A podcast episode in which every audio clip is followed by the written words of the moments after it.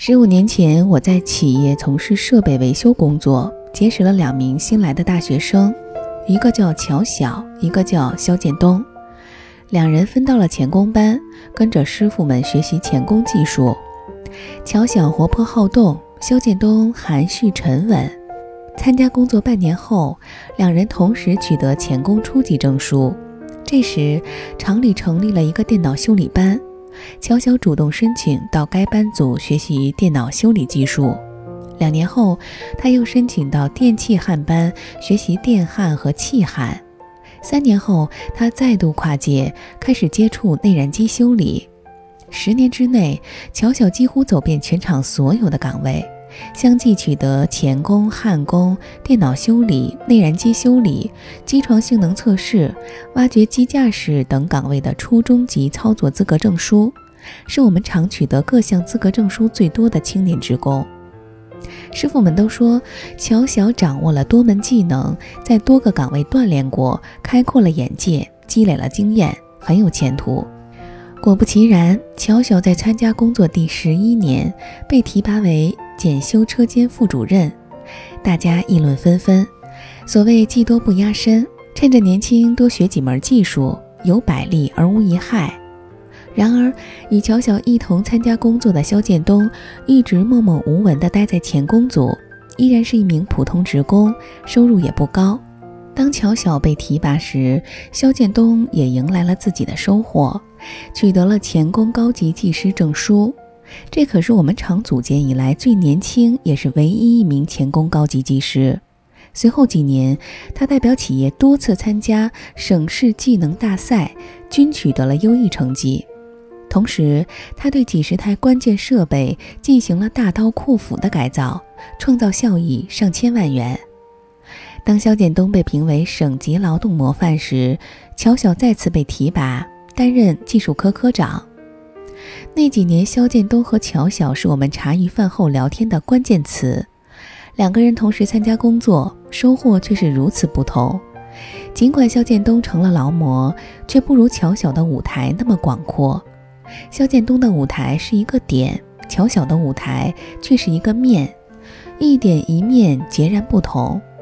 我们从他俩的经历中得出了一个结论：只有多跨界，才能有奔头；只有多接触不同的领域，才能获得更大的发展。只是他俩的故事还没有结束。五年前，我们厂由于经营不善等原因被破产重组。重组之后，压缩管理层级，实施全员竞聘上岗。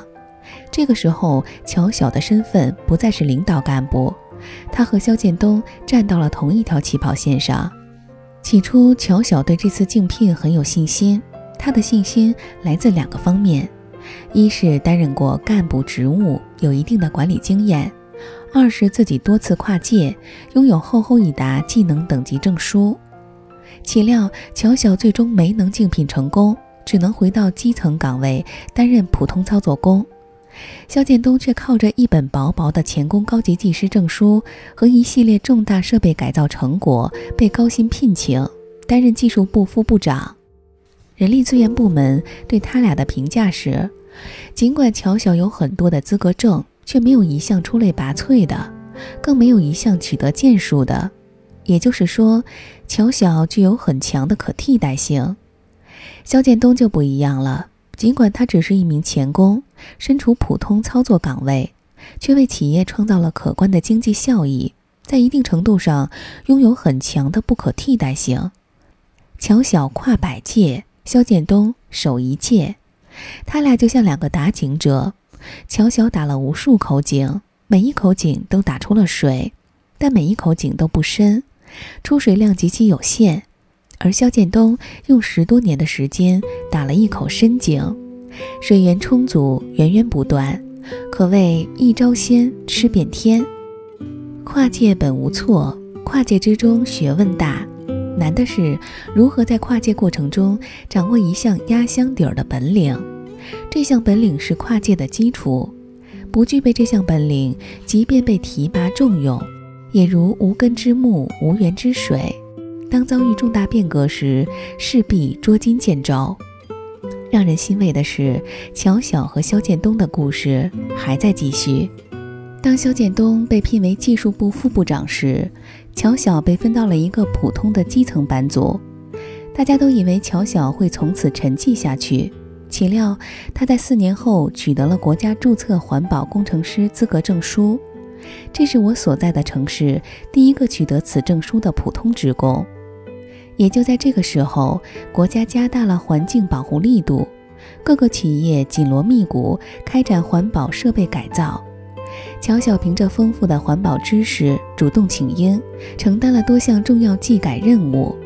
改造过程中，他结合跨界积累的丰富经验，因地制宜、科学合理地制定改造方案，不但节约了大量资金，更使企业顺利通过了国家和省市环保部门的验收，避免了被关停整顿的危机。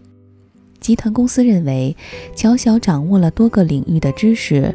又是全市环保领域的权威，在企业转型发展的关键时刻做出了重大贡献，于是将他破格提升为主抓环保工作的副经理。乔晓再度成为集团上下的热点人物，人们谈论的焦点是乔晓通过丰富的工作实践，将跨过的每一届串联整合，进而蒸腾发酵。化作了宽广的眼界、闪光的才华、卓著的业绩。他那丰富的知识与技能，在当前的企业里具备了一定的不可替代性。可以说，他用自己的智慧打出了一口水源充足的深井。乔晓终于悟出跨界的真谛，进而丰满了自己的羽翼，完成了人生的又一次跨越。